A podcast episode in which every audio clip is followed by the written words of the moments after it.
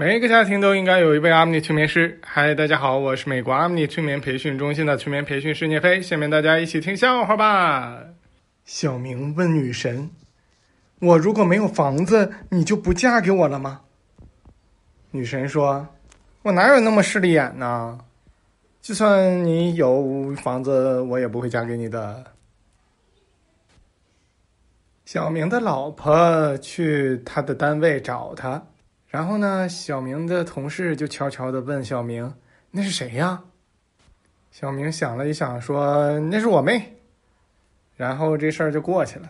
过了几天呢，同事想请大家吃饭，跟小明说：“把你妹也叫上呗。”然后小明说：“其实那是我老婆。”他同事惊讶的说：“啥？你娶你妹？”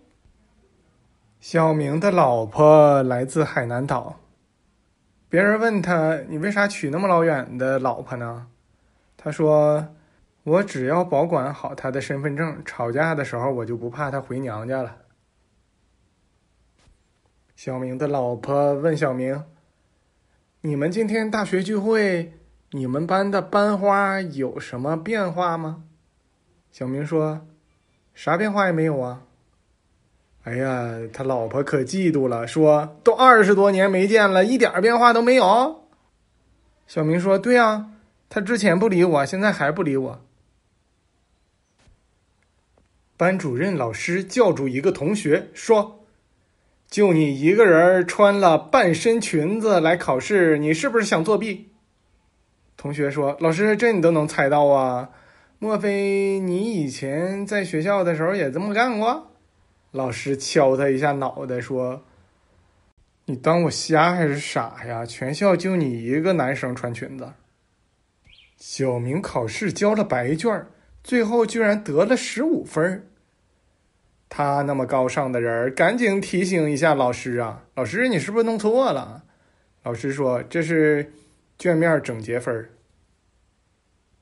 小明问妈妈：“当年你为什么嫁给爸爸呀？”妈妈说。当年妈眼睛瞎了，才嫁给你爸。小明又问爸爸：“咱家怎么这么穷啊？”爸爸说：“咱家钱都给你妈治眼睛了。”小明从票贩子那里买到了火车票。人家检票员说：“把你的残疾证拿出来。”然后小明呢就。巴拉巴拉啊巴巴啊，一直用手比划的说话。检察员看不行啊，然后就只能让他上车了。小明只好一路上一句话都不说，然后骂了票贩子一个多月。小明在森林里迷路了，他走了三天三夜，终于碰到一个人儿，激动的上去握住他的手，说：“我已经走了三天三夜，终于找到一个人了。”而那个人却说：“我走了三十年了，终于碰到一个人了。”小明感叹呐：“现在的人呐，真是越来越聪明了，根本都没有学过医学，就敢直接下结论。”跟小明说：“你有病啊！”小明去朋友家做客，突然想要大便，但是朋友家的马桶坏了，不能冲水，得用盆。然后那小明就进去了呗。然后后来走的时候，朋友发现小明居然拉在了盆里。小明中学的时候啊，因为字写的丑，所以呢就不敢给女生写情书表白。长大之后呢，遇到了他想表白的那个女生，那个女生跟他说：“其实我根本不在乎你的字丑，我只在乎你的人丑。”小明感叹道。现在的年轻人不思进取，专搞歪门邪道。我们局长家体重为两百斤的女儿今天结婚，婚礼现场这帮同事不仅玩命的拍马屁，还昧着良心夸新娘好看。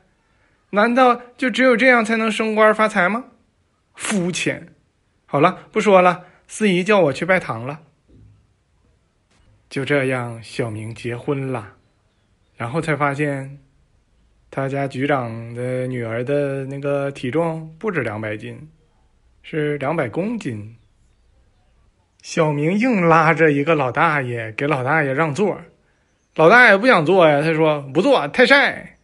小明说：“我知道，所以我才让你坐。”然后小明就又被大爷揍了，他疼啊，想要催眠止疼来。我们说：“你该，你先等会儿吧，等他消了的，我再给你催眠放松一下。